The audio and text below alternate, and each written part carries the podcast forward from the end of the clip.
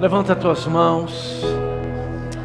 Senhor, nós consagramos a nossa vida ao Senhor. Nós declaramos, Pai, que a nossa chegada aqui envolve consagração. Nós poderíamos, Pai, ter feito tantas coisas, mas nós decidimos, Pai, estar aqui. E queremos, Pai, consagrar nossa vida. Queremos, Pai, oferecer sacrifícios de louvor, de ações de graça. E declarar que Tu és santo, que Tu és digno. E que o Senhor é o bem mais precioso que nós possuímos. Não há ninguém como Tu. Não há ninguém que se compare a Ti. Tu és santo. Tu és bendito. Tu és maravilhoso. Tu és a nossa fonte, fonte de salvação, fonte de graça, de favor, fonte de paz, de provisão. Tu és santo. Obrigado, Pai, pelo privilégio que temos de poder num dia como esse estar aqui. Por isso, Pai, nós nos aquietamos por dentro. Levamos cativo todo o pensamento da obediência de Cristo e declaramos, Pai, esse lugar santo. Nossa vida rendida aos teus pés. E te pedimos, amado Espírito Santo, fique à vontade em nosso meio. Fala conosco que nós vamos te ouvir. Nos ensina e nós vamos te obedecer. E nós vamos cuidar, Pai, de te dar toda a honra e toda a glória. Sua palavra é a verdade, Pai. Oh, te amamos, te bendizemos. Você pode exaltar o Senhor. Isso, levanta as tuas vozes. Sabe, deixa eu te ensinar algo. Eu não sei se você sabe, mas Deus tem necessidade. E uma delas é de ser adorado. A Bíblia diz que Ele é entronizado em meio aos louvores. O que nós estamos fazendo agora? Entronizando Ele nessa reunião. Sabe, a próxima parte do culto depende muito daquilo que nós estamos fazendo agora. Salmos capítulo 22, ele diz isso: que ele é entronizado em meio aos louvores do seu povo. Deixa fluir do seu interior ações de graça.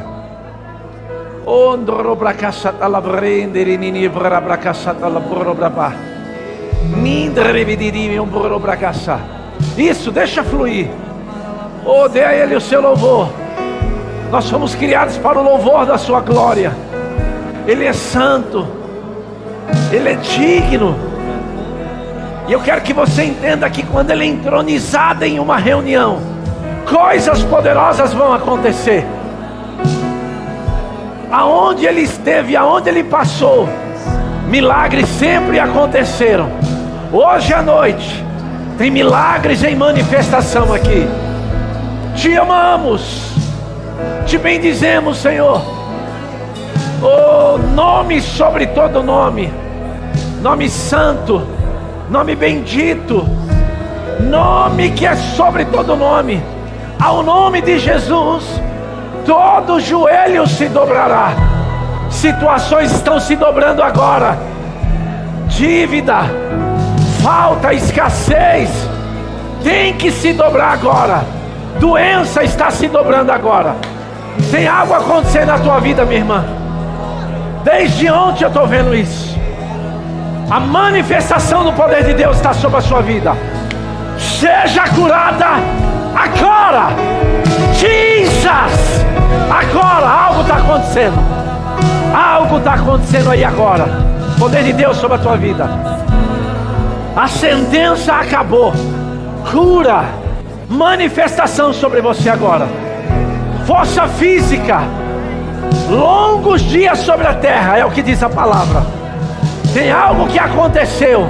Você recebeu um relatório médico, mas o Senhor manda te dizer: sou eu é que sei os pensamentos que tem a vosso respeito, pensamentos de paz e não de mal, para dar a você o fim que desejais.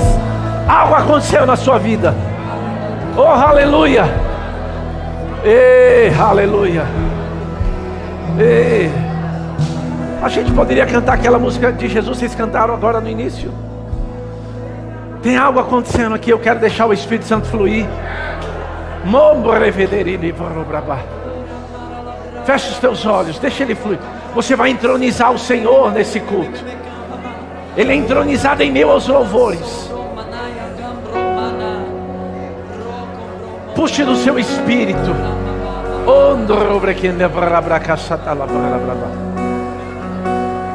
Hum.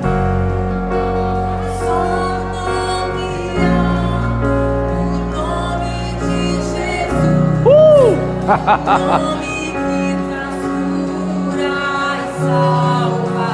Você crê nisso? Você está entronizando Ele agora, nesse culto, na sua vida.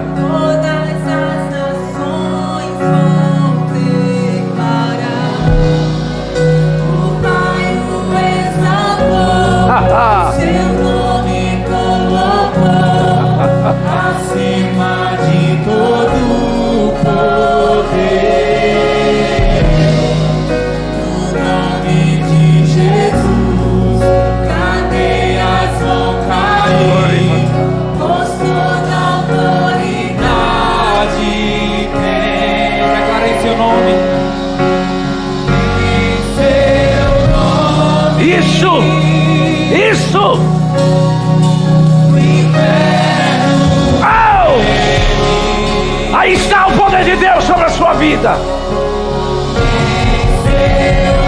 Jesus.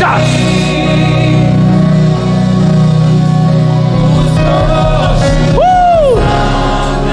Sim, Senhor.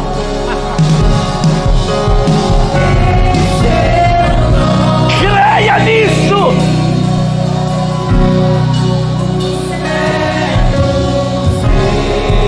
Recebe o que você está precisando hoje à noite. Nome mais santo, nome mais poderoso.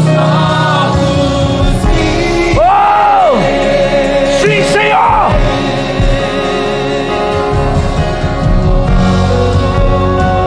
Oh, tem milagres acontecendo aqui agora. Chamados sendo restaurados, sendo colocados.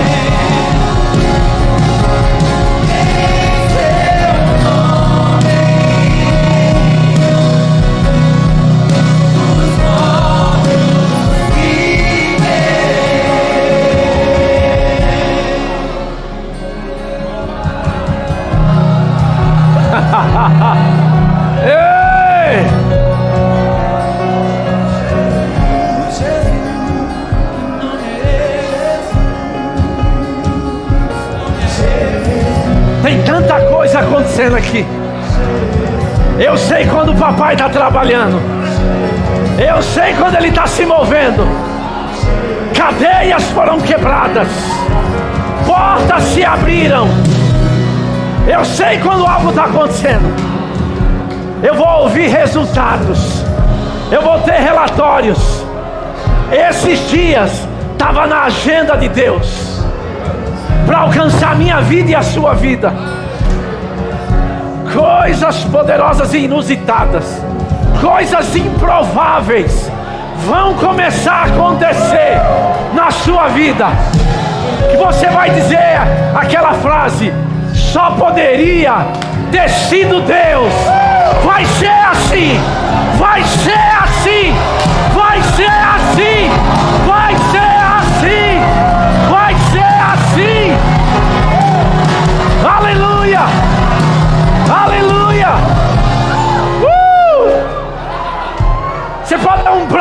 vitória aí.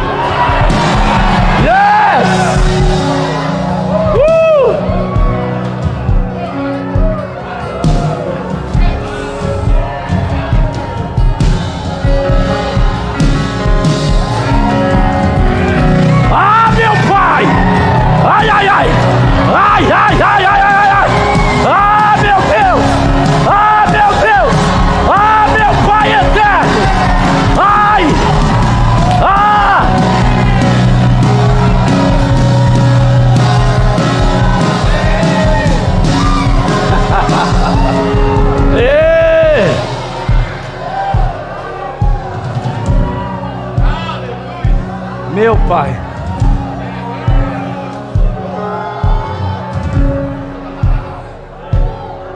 Há uma onda de glória vindo sobre esse lugar. Vocês vão crescer muito, diz o Senhor. Eu estou tirando vocês de um tempo para outro tempo.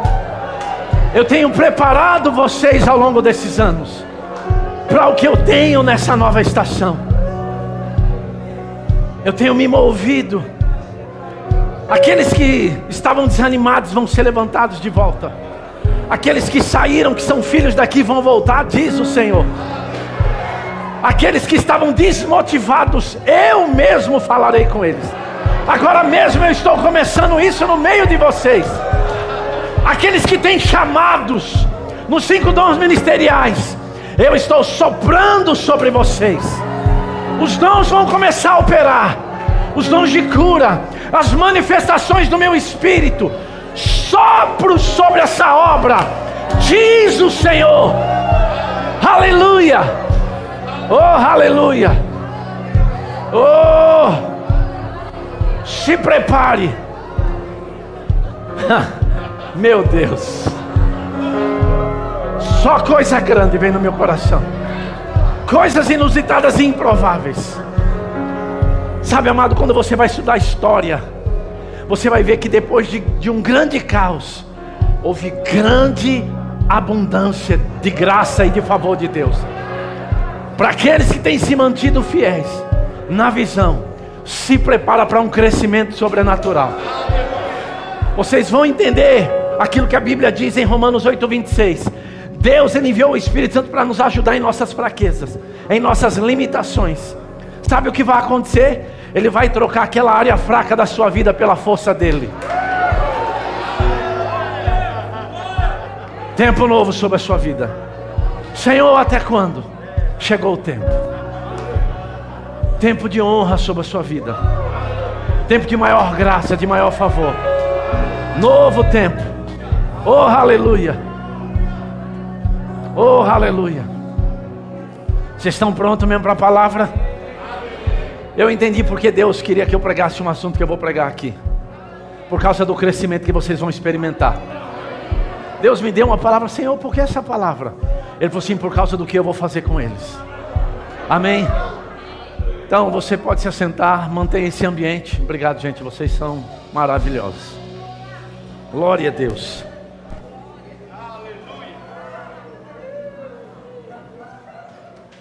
Aleluia. Glory.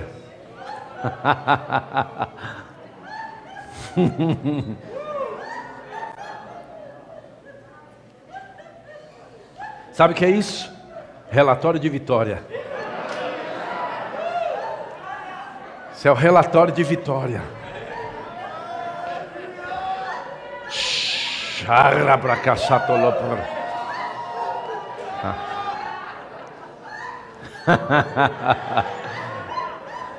É, relatório de vitória. Alegria é posição de quem já venceu. Quantos entende isso? Amém. Gente, primeiramente eu queria agradecer meu amado pastor, sua esposa, toda a liderança dessa igreja, pelo privilégio que eu estou tendo de estar aqui com vocês, de ser abençoado, ser alcançado pela unção que opera na vida de cada um de vocês. Tem sido um tempo gracioso para a minha vida, eu tenho sido muito bem cuidado pela liderança de vocês. Estou desfrutando daquilo que eu não tenho lá, que é o mar, né? Correndo de manhã, orando em línguas. Está sendo um tempo gracioso demais e poder compartilhar aquelas coisas que Deus tem colocado no meu coração é, é um grande prazer para a minha vida. E eu estava olhando ali no chat aqui do, do, da, do canal do YouTube de vocês, está lá minha mãe assistindo. Minha mãe está ao vivo lá assistindo. Os irmãos lá da igreja de Guaratinguetá estão lá assistindo. Queria dar um abraço neles. Estou, o povo aqui dessa igreja ama vocês. Amém. Minha mãezinha está lá me assistindo, lá de São Paulo. Glória a Deus. Amém, irmãos. Queria que vocês abrissem a palavra comigo em 2 Pedro. Desculpa, 1 Pedro. 1 Pedro, capítulo 5.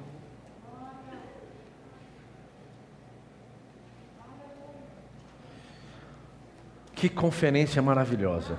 Que tempo glorioso. Você tem sido abençoado, irmãos? Meu Deus, eu tenho sido muito abençoado, tenho sido tremendamente alcançado por Deus. Sabe, amado, eu vou repetir para vocês o que eu falei no primeiro dia que eu cheguei aqui. Eu não vim ensinar nada novo, eu não tenho essa pretensão, mas eu vim esclarecer ou trazer com lembrança aquilo que você já tem a mente esclarecida. Amém? E hoje veio algo no meu coração e eu vi até essa mulher de Deus falando e pum, subiu na hora, eu me lembrei de algo, falei, Senhor, se o Senhor quiser que eu fale sobre isso, o Senhor me fala comigo. E aí durante o dia esse assunto foi ficando mais forte e agora eu percebi a necessidade de falar. Amém? Eu tinha outra coisa no meu coração, eu vou falar amanhã. Mas hoje eu vou seguir o Espírito Santo. Amém? Então, 1 Pedro, capítulo 5 e o verso 5. Quantos acharam? Diga amém. amém. Deixa eu dar uma orientação para quem está em casa. Você que está em casa, Está no conforto do seu sofá, mas não é para você ficar sem ler a Bíblia, não. Abra a tua Bíblia aí, deixa de ser preguiçoso, amém? E leia a Bíblia também. Olha o que está escrito na Bíblia. A Bíblia diz assim, o apóstolo Pedro falando: rogo igualmente aos jovens. E quando a Bíblia fala jovens, amado, você precisa entender que está falando sobre essa questão de maturidade, amém? Então eu quero que você entenda isso. Ele diz: sede submissos aos que são mais velhos ou maduros Outros sim, e ele vai dizer de que forma que é isso? No trato de uns com os outros. E depois tem uma palavra aí, singivos, não é isso? Ou em outra tradução, vestivos, amém? É algo que você faz, não é algo que Deus faz por você. Diga amém, por favor. Amém. Quero compartilhar algo que moveu a minha vida há uns anos atrás. É algo que eu tenho que fazer, algo que você tem que fazer. Ele diz vestivos ou singivos. É algo que você tem que fazer e é uma orientação de Deus para hoje à noite, por conta do que Deus quer fazer nessa igreja e na tua vida pessoal, porque você tem perseverado em fé nessa visão. Essa igreja está indo para um patamar que vocês não têm noção, e eu vou ouvir notícias de vocês de crescimento, de multiplicação extraordinária.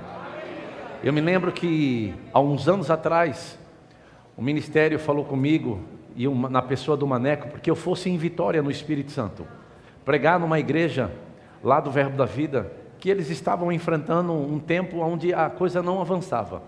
E o ministério entendia que aonde eu passava isso começava a acontecer. E eu tive naquela igreja, naquele ano ministrando, e quando eu saí de lá, eles começaram a experimentar um crescimento poderoso. Igre... Hoje é uma igreja grande, forte, se espalhou pelo estado lá. Não é por causa de mim, é de algo que eu carrego que não é meu. Então hoje eu vim entregar o que não é meu, é seu presente. Você receba se quiser, amém? Aleluia. Então ele diz: cingivos, né? Todos, não é algum, repita assim comigo: todos. Então, essa palavra, o primeiro que está envolvido sou eu. Todos. Amém? Ninguém fica fora desse culto hoje. E eu sou o primeiro. Amém? É, é, cingivos todos do quê? Ou vestivos todos de quê? Fala assim comigo: humildade. Amém? Por quê? Porque Deus resiste aos soberbos, contudo aos humildes concede a sua graça. E o verso 6 diz: Humilhai-vos, portanto, sobre a poderosa mão de Deus, para que ele, em tempo oportuno, vos exalte, lançando sobre ele toda a vossa ansiedade, porque ele tem cuidado de vós. Você pode repetir comigo, porque ele tem cuidado de nós. E no verso 8 ele diz: Seis de sóbrios e vigilantes. Ele diz: O diabo, vosso adversário, anda em derredor, como um leão que ruge, procurando alguém para devorar. Eu acho interessante que o diabo está procurando alguém para devorar quando não está se vestindo com as vestes da humildade. A orientação e o cuidado aqui é porque se nós não nos vestimos com as vestes da humildade, nós vamos ter problema. E quando o apóstolo Pedro escreve essa carta e ele diz para a gente se vestir, eu quero que você entenda que se vestir é a mesma coisa de você ir lá no seu guarda-roupa, pegar um blazer e você se vestir. Essa é a orientação de Deus aqui ele traz isso de uma forma muito clara. E o que eu acho importante a gente entender aqui, que esse princípio de humildade, ele deve estar evidenciado em todas as áreas da nossa vida. Diga amém, por favor. Por que eu estou dizendo isso? Porque se nós não tomarmos cuidado por conta de êxito, por conta de, de, de situações que nós é, vencemos naquelas áreas que você se tornou vencedor, se você não tomar cuidado, você pode é, sair de, da questão de humildade para orgulho, para soberba, para prepotência, para arrogância, e aí vai. E esse é um cuidado que, como filhos de Deus, nós devemos ter em todas as áreas, em cada área da nossa vida, seja na família, no ministério, seja na vida pessoal, seja no trabalho, seja onde for, no departamento. A Bíblia dá uma orientação que nós devemos nos vestir com as vestes da humildade. E por que, que ele dá essa orientação para mim, para você se vestir com as vestes da humildade? A Bíblia está ligando uma coisa na outra. Se você não se vestir com as vestes da humildade, você vai ter Deus te resistindo. Não é o que está escrito? A Bíblia diz o que então aí? Vestivos todos de humildade, porque Deus resiste. Então, ao contrário de soberba é o que? De, de humildade é o que? Soberba. E eu não sei se você já percebeu, alguém está com ausência de humildade, e você diz para ele, meu irmão, cara, toma cuidado, você está soberbo. Já tentou falar isso para alguém? Você arruma uma briga na hora. Porque quem está com falta de humildade nunca entende que está. Diga amém, por favor. Amém? Eu acho que nós vamos ter um assunto interessante hoje. Mas por que desse assunto? Por causa daquilo que Deus vai fazer com essa igreja. Por causa daquilo que Deus está promovendo de crescimento para você. Vai precisar de humildade. Porque Deus está levando vocês para um lugar alto, para um lugar de glória, maior glória. Amém? Então esse princípio deve estar evidenciado em cada área das nossas vidas. Por isso que Pedro encoraja a se vestir com as roupas ou com as vestes da humildade. Amém? No mundo, no sistema do mundo, muito da opinião do mundo, infelizmente, ainda está em nossas vidas e às vezes dentro da igreja. Porque no mundo, se você diz que é humilde, você não é. Não sei se você já viu esse ditado. As pessoas pensam dessa forma. Se você fala que é humilde, as pessoas não. Geralmente não é. Então, não é assim no reino de Deus. Deus diz que se você é humilde, é uma condição que é possível, porque você se veste com as vestes da humildade. Você está aqui comigo? Amém. Então, se Pedro, ele nos orienta e nos encoraja a se vestir com as vestes da humildade, é porque é possível e é uma orientação. Porque, eu não sei se você sabe, você tem pessoas te resistindo, na é verdade, durante o dia a dia. Você tem o diabo te resistindo. Você tem doenças te resistindo. Você tem situações te resistindo. Você tem pessoas te resistindo. Deixa eu te fazer uma pergunta: você quer Deus no time deles também? Porque é o que vai acontecer se você não se vestir com as vestes da humildade.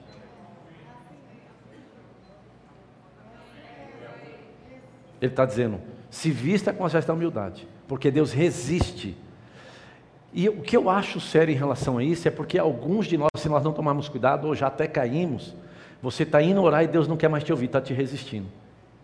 Porque quando Deus faz a leitura do coração, Ele não encontra o que? Humildade. Não, é porque eu fiz o rema, eu tenho escola de ministro, eu tenho isso, eu tenho aquilo, eu, eu sou empresário, eu tenho um pedigree alto. E o que, que tem a ver? Não te livra de se vestir com as vestes da humildade. Você não é melhor do que ninguém. Eu não sei se você sabe, mas em Deus nós estamos nivelados. Em Deus nós estamos nivelados.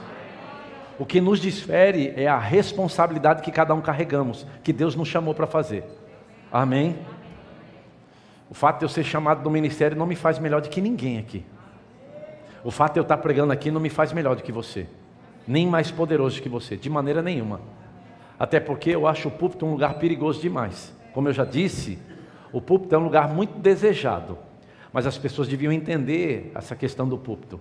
Porque, como disse já o pastor João Roberto, e eu gosto de ouvir isso dele, ele diz que o que te credencia galardão não é o que você faz publicamente, é o que Deus vê no lugar secreto.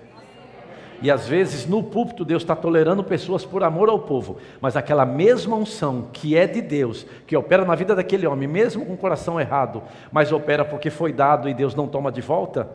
E é por que, que opera? Porque é para o povo, não é para ele. Aquela mesma unção que está sendo, que está alcançando o povo, está julgando ele.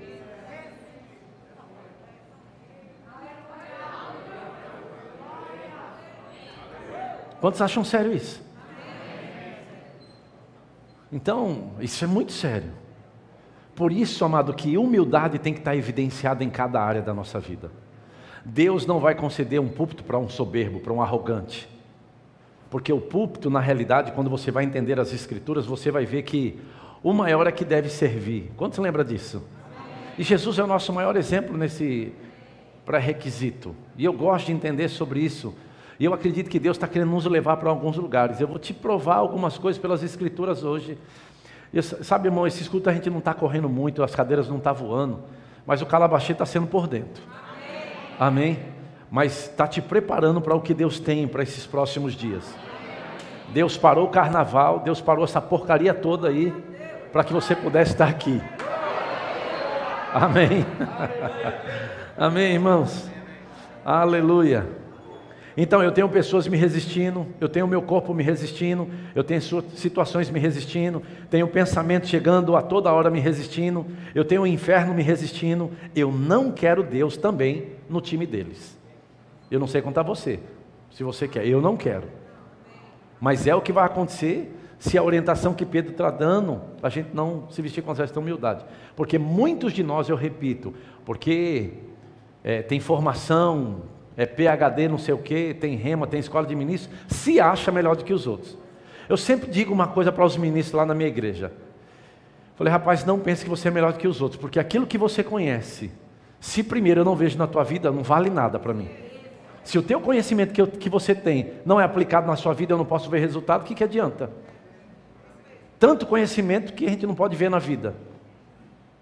Vocês acham isso sério? Eu acho isso sério. Porque tem algumas pessoas que falam para mim, eu sou mestre. Fala, rapaz, você prova para mim que é mestre, que aquilo que você conhece, eu posso ver na sua vida. Amém?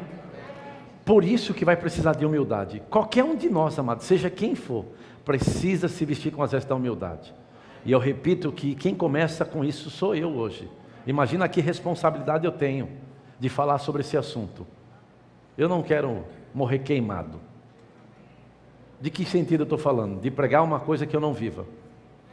Deus me tirou de um lugar, eu não posso lembrar de onde Deus, eu não posso esquecer de onde Deus me tirou.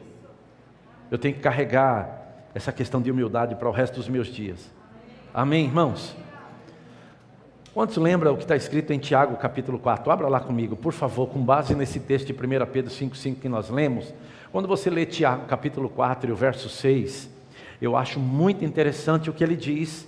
Ele diz: Antes, antes, ele dá maior graça. Pelo que diz, Deus resiste aos soberbos, mas dá graça aos e graça você sabe o que é, que é a capacitação divina para você realizar coisas que naturalmente você não realizaria. Amém? Ele dá graça aos humildes. E por isso ele também diz: sujeitai-vos, portanto, a Deus, resisti ao diabo, e ele fugirá de vós. Amém, irmãos? O que eu acho interessante em alguns textos das Escrituras a respeito desse assunto, porque a, a, a falta de humildade pode nos levar para soberba, para arrogância, para prepotência, para altivez. Quantos entendem isso?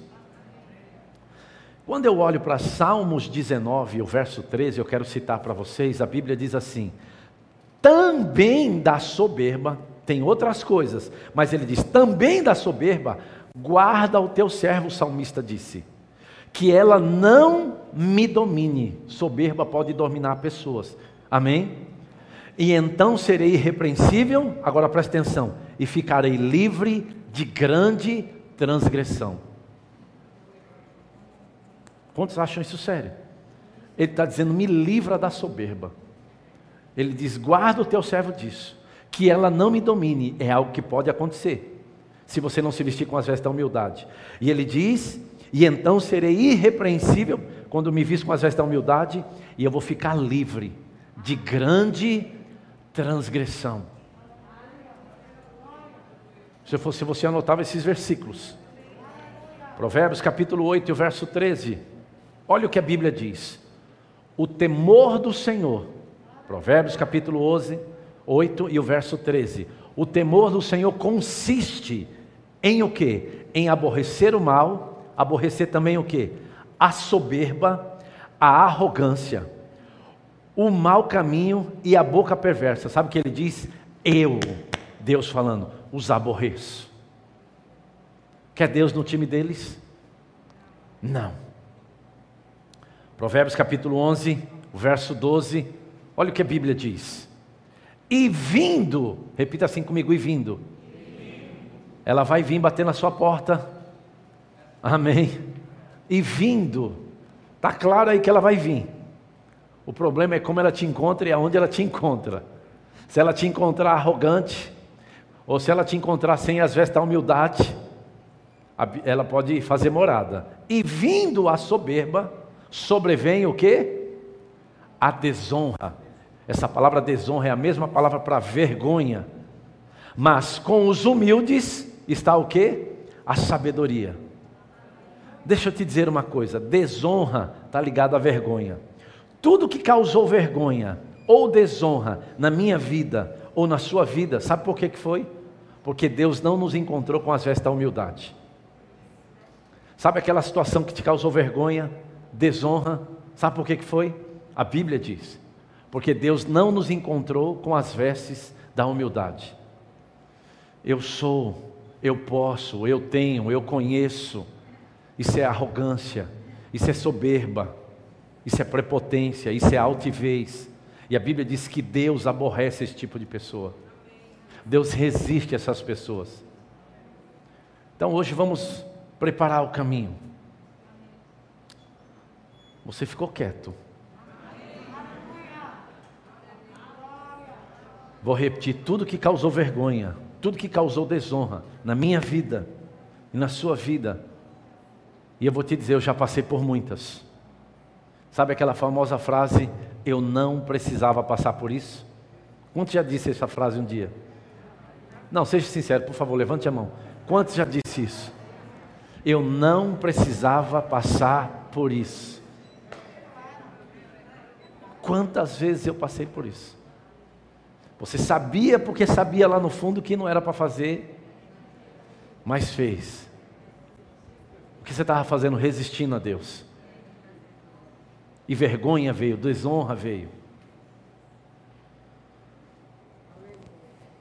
Então, soberba também está ligada à altivez. Isaías, o profeta messiânico, ele diz algo que eu acho muito sério no capítulo 2, e eu queria compartilhar com você. Abra lá comigo, por favor. Isaías capítulo 2.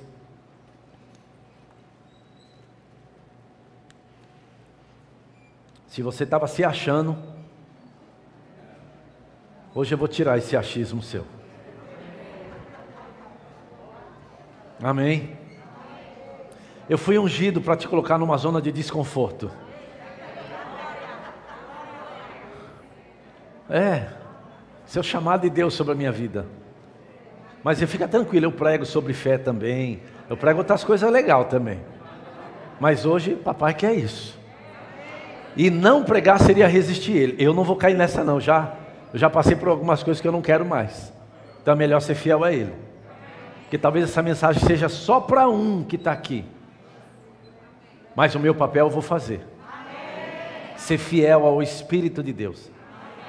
Eu fui correr hoje de manhã, olha para a caixata. E eu me lembrei da frase que a esposa do pastor falou ali. Quando ela falou, humildade, tem, tem, tem dentro de mim. Falei, ah, meu pai.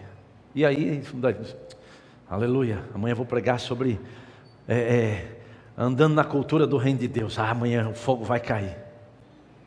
E Deus, não, não é sobre isso que você vai falar, não. Falei, Deus, deixa esse povo me trazer de volta aqui.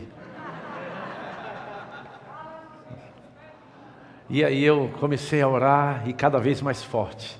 E ele disse: Não me resista. Eu falei: Tá certo, acabou, está resolvido. Porque eu quero levar esse povo para um nível maior de glória, eu quero preparar eles. Irmãos, eu sei do que Deus vai fazer aqui nessa obra. Vai ser algo tão poderoso. E tem pessoas aqui que estão fiéis a essa visão. Chegou o tempo de honra sobre a sua vida. Agindo Deus,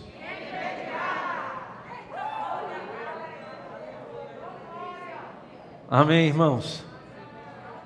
Agora, tem pessoas hoje aqui que está soberbo, está arrogante. E Deus já te pegou, não adianta você correr. Se correr, já, não sei se vocês já viram aqui, lá em São Paulo, a gente tem uma expressão, é, aqui, lá quando chega a época de vacina dos cachorros, eu não sei o que acontece com eles, mas eles parece que eles sabem para onde estão indo. Você põe a coleira neles para eles ir para tomar vacina, eles. Você puxa eles. Então não adianta, o laço já foi dado. Hoje vai tomar vacina. Deixa eu te dar um outro exemplo aqui para você entender o que eu estou querendo falar. Eu me lembro, minha mãe está assistindo, ela vai lembrar disso. Aos 14 anos de idade, eu estava com uma infecção muito grande nas minhas amígdalas. Só que eu sabia que se eu fosse para o médico, ele ia querer me dar injeção. Então eu escondi isso da minha mãe o máximo que eu pude. Só que teve um dia que eu estava com o olho vermelho, parecendo um maconheiro, já viu? Tão vermelho, minha mãe, você está com o quê, rapaz? Eu falei, não, não estou com nada, mãe. É quando ela botou a mão em mim fervendo, ela pegou meu tio, me grudaram e me levaram amarrado para o hospital. Eu cheguei lá no hospital, o médico me examinou, ele falou assim, vai ter que tomar uma bezetacil.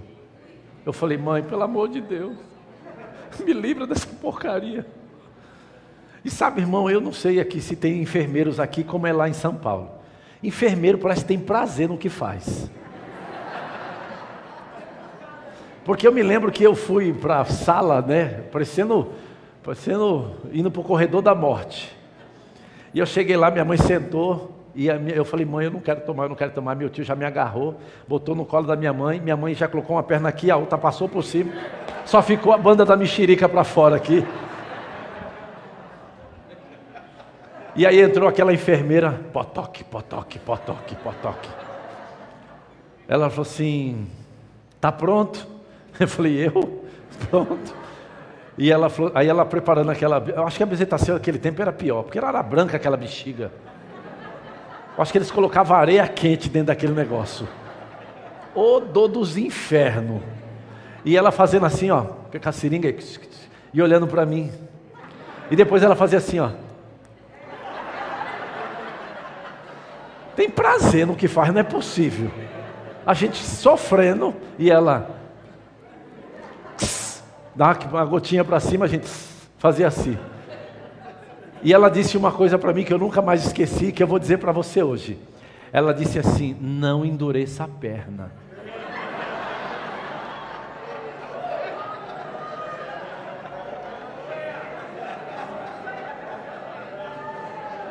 E eu me lembro que aquele não endureça a perna foi o pior para mim.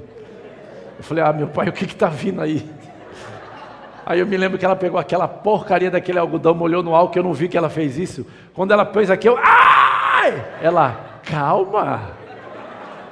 Só foi o algodão. Eu falei, imagina a injeção. Eu estava traumatizado com aquela porcaria. Mas meu irmão, ela disse, não endureça a perna. Minha mãe travou aqui. E ela, meu irmão, ela foi e falou assim, ó, pá! Eu, ai! Pá! Quebrou a agulha. Ela falou assim, eu avisei.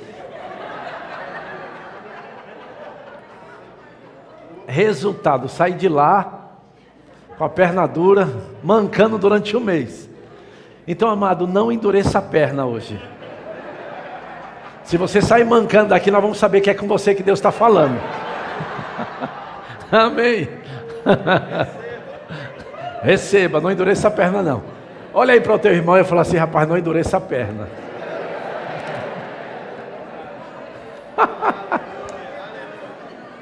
Não é interessante porque a única coisa que ia me tirar daquela situação era bezetacil.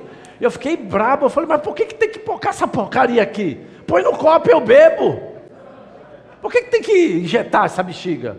Pode pôr no copo, eu bebo. Ela falou assim: não. A enfermeira lembra até hoje: não. Que Deus tenha ela, viu? Nunca mais esqueci disso.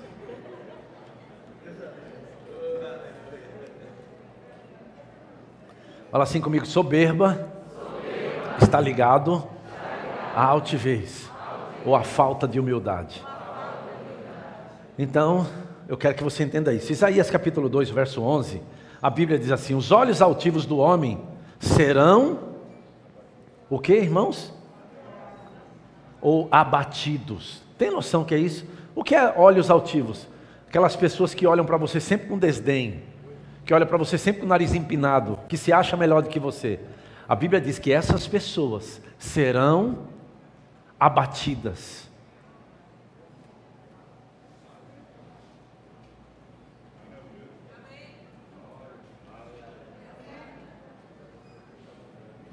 Os olhos altivos dos homens serão abatidos, e a sua altivez será humilhada.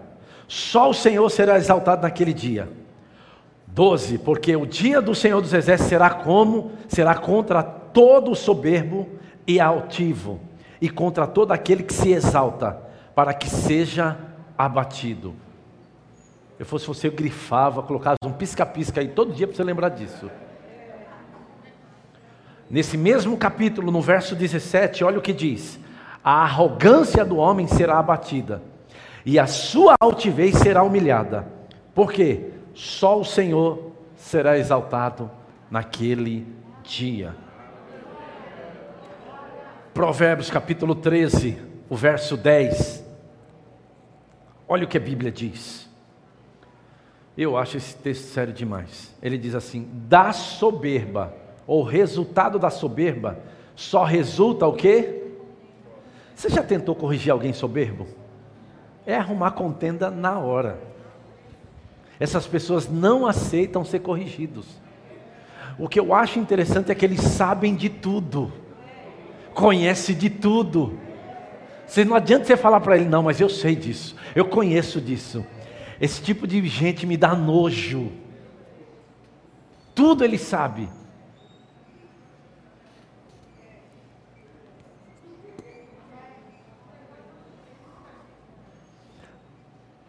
Da soberba só resulta o que? Contenda, briga. Mas com os que se aconselham, se acha o que? A sabedoria. Se você fosse profeta, eu ia dizer para você apontar o dedo do seu irmão e dizer para ele: Você não sabe de tudo.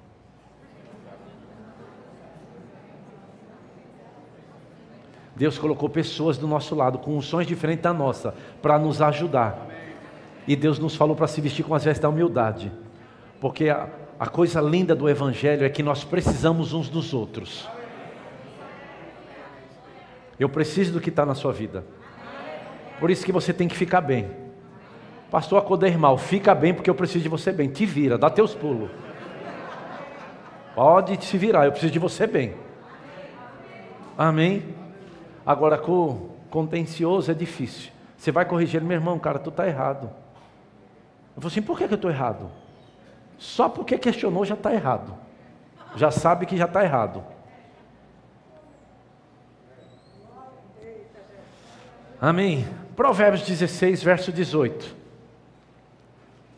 A Bíblia diz assim, Provérbios 16, 18. A soberba precede ou antecede o que? A ruína. Se você foi, teve êxito em alguma área da sua vida, e você deixou soberba entrar, fica tranquilo, sua queda começou. A soberba precede a ruína, e a altivez do espírito, a queda. Então, se vestir com as vestes da humildade, também vai promover outras coisas para a nossa vida que eu acho importante. Mas deixa eu falar uma coisa que me subiu aqui agora. Quando se lembra daquele texto é, que fala é, não julgais para que não sejais julgados. Quando você lê aquele contexto, você vai ver que o contexto ali é muito interessante, né? que a gente usa até para falar de dízimos e oferta. Quanto se lembra? Medida recalcada, sacudida, transbordante, vos deitarão em vosso regaço. Quanto se lembra? Mas o contexto é julgamento. Quando você lê, a Bíblia diz: Não julgais, para que não sejais, porque com a medida que você medir, julgando, vos medirão também. Mas não é a mesma medida que você mede que você vai receber. Você vai receber o quê? Ou a medida, falou mal do seu irmão, é que você está com o bumerangue, né? Esse irmão não presta. Boa medida, recalcada, transbordante. Eu não concordo. Tuf, tuf. Você vai arrumar pessoas também para não concordar com você. Certamente o que o homem plantar, ele vai colher. Para o lugar que Deus está levando essa igreja, essas coisas têm que acabar.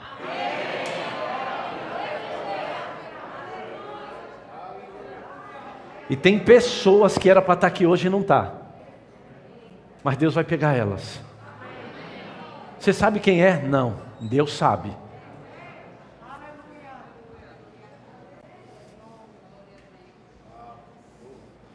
Deus está livrando pessoas de doença aqui hoje.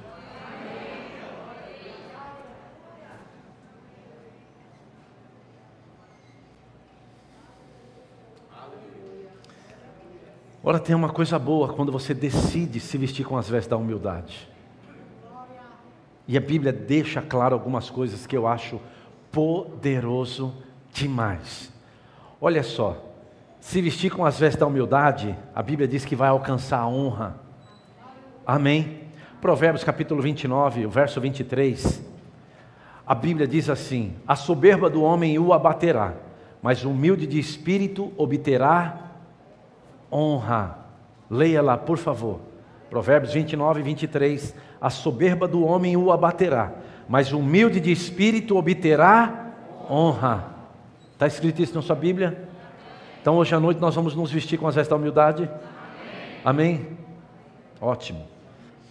Ah, quando nós olhamos para Provérbios capítulo 15 e o verso 33, olha o que a Bíblia diz. Provérbios capítulo 15 e o verso 33. A Bíblia diz algo muito interessante. O temor do Senhor é a instrução da sabedoria e a humildade precede a honra. Deixa eu te dizer umas coisas aqui que eu acho interessante. Existem coisas que eu não preciso nem crer, basta andar em humildade e virão sobre a minha vida e sobre a tua vida, com base no texto que eu li. Quatro bênçãos que virão sobre mim porque eu estou em humildade, segundo aquele texto. Aquele texto diz: maior graça, quantos lembra? A Bíblia diz que ele em tempo oportuno vai te exaltar, só porque você, você não precisa crer, só porque você se veste com as vestes da humildade. Fala assim comigo, maior graça. Fala assim, Deus vai me exaltar. O que é exaltar? Levantar você de situações difíceis. Amém? Outra coisa, levantar você de problemas, levantar você de tormento, levantar você da falta de esperança. E a outra coisa, que Ele tem cuidado de vós Porque você se veste com a veste de humildade, Ele cuidará de você. A outra coisa que a Bíblia diz que quando você se veste com as vestes da humildade, com base no, na carta de Tiago, no capítulo 4 que eu li para você, a Bíblia diz: só porque você se veste com as vestes da humildade, o diabo vai fugir de você. O diabo não suporta quem anda em humildade. O diabo vai fugir, ele não suporta alguém que anda em humildade, mas ama soberbo, ama arrogante, ama prepotente, altivo.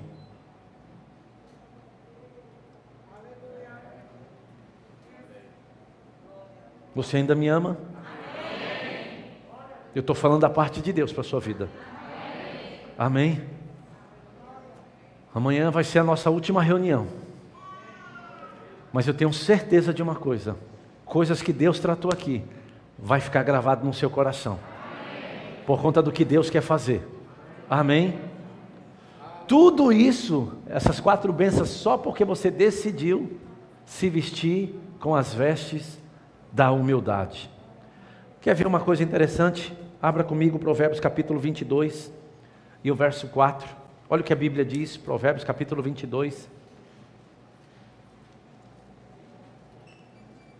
E o verso 4.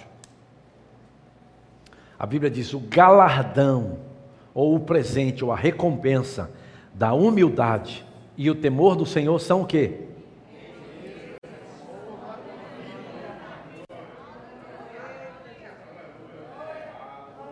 Qual é o galardão da humildade? Riquezas, honra e vida. Agora, quando sabe que ao contrário também é verdadeira, a falta de humildade? Qual é o contrário? Pobreza, desonra ou vergonha e morte. Mas eu já vou encerrar, porque eu já falei demais, né?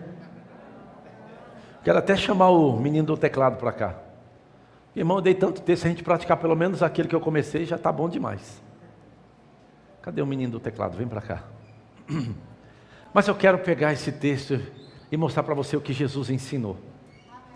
Quero terminar com um exemplo de Jesus que sempre me abençoa demais. Ah, abra comigo Mateus 18.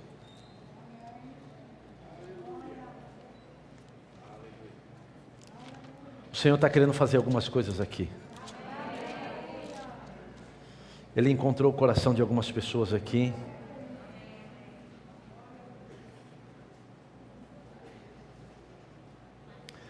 Eu, sei que você conhece bem essa história aqui. Mateus capítulo 18. Os discípulos estavam com um problema, que é o que acontece em toda a igreja. E os discípulos, sabendo da partida de Jesus, perguntaram: Senhor, é, quem é o maior no reino dos céus? Eles estavam querendo saber, né? Bom, quando Jesus for, quem vai ficar no lugar dele? Ou é, como é que vai ser essa coisa? E eu acho interessante que a Bíblia diz no verso 1 de Mateus 18: Naquela hora, aproximaram-se de Jesus os discípulos e perguntando: Quem é porventura o maior no reino dos céus? Eu acho interessante o que Jesus fez. Não tem nenhuma criança aqui não, né? Tem não, né? Um adolescente pequeno. Cadê? Na onde? Vem cá, vem cá. Vem cá. Pega uma cadeira para mim também. Vem cá. Você está aí porque Deus te colocou aí. Fica tranquilo. Deus vai alcançar esse povo por causa de você.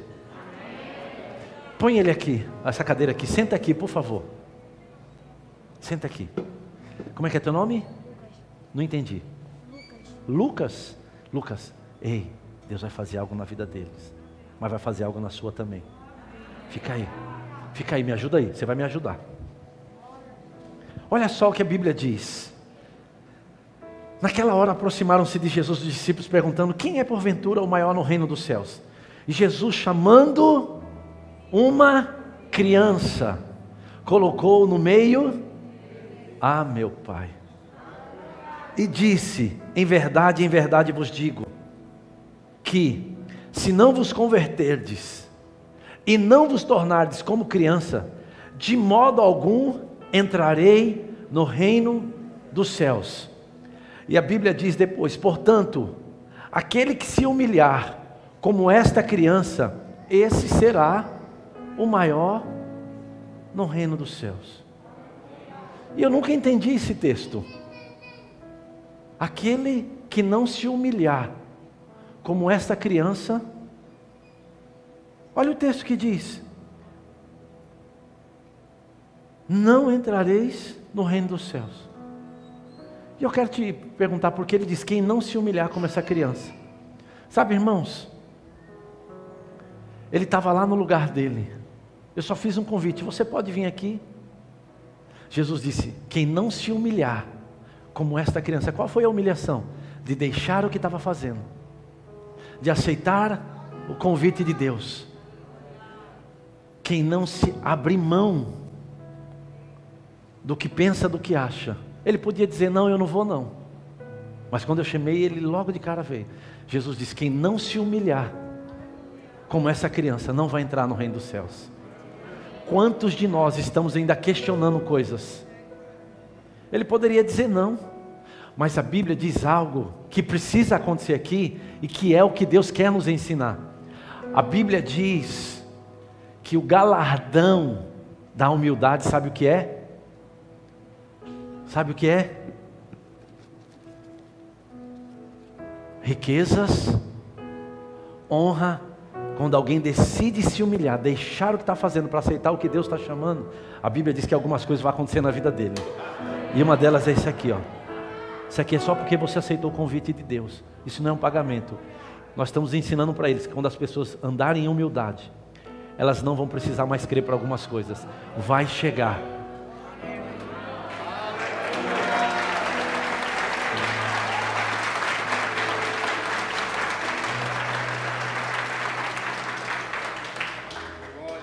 Algo precisa acontecer aqui.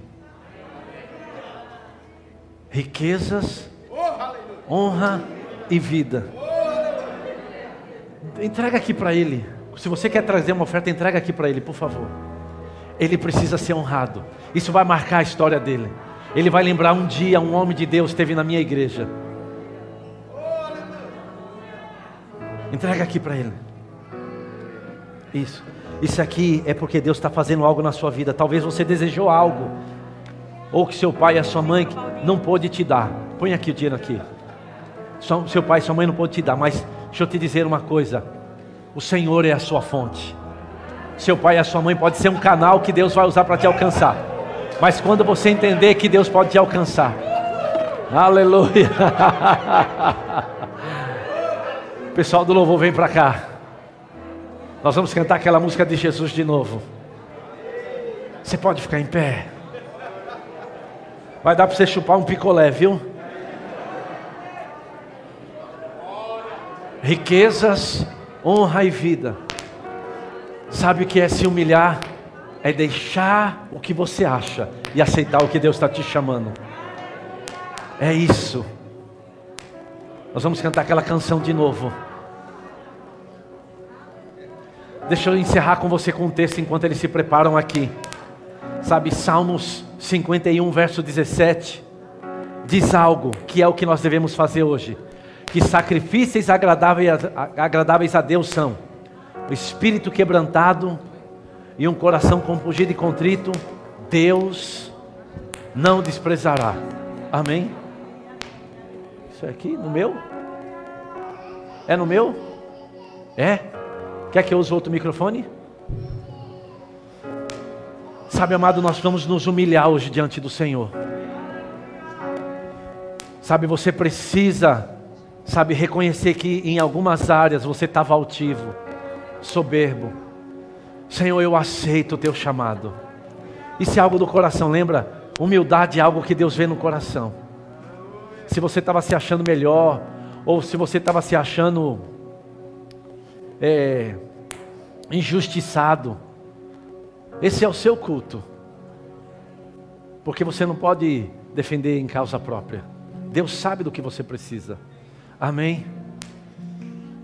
Obrigado, Senhor. Pela vida do Lucas. Eu creio, Pai, que essas sementes vão marcar a vida dele. Oh, aleluia. Obrigado, Senhor. Lucas, eu imponho as mãos sobre você. Da mesma forma que Deus está tratando com essa igreja, Deus está tratando com você e com a tua família. Uma onda de glória também. O teu chamado será evidente nesses últimos dias. Você crescerá na graça e no conhecimento do Senhor. Você se tornará a boca de Deus para essa geração. Eu te abençoo no nome de Jesus. Amém.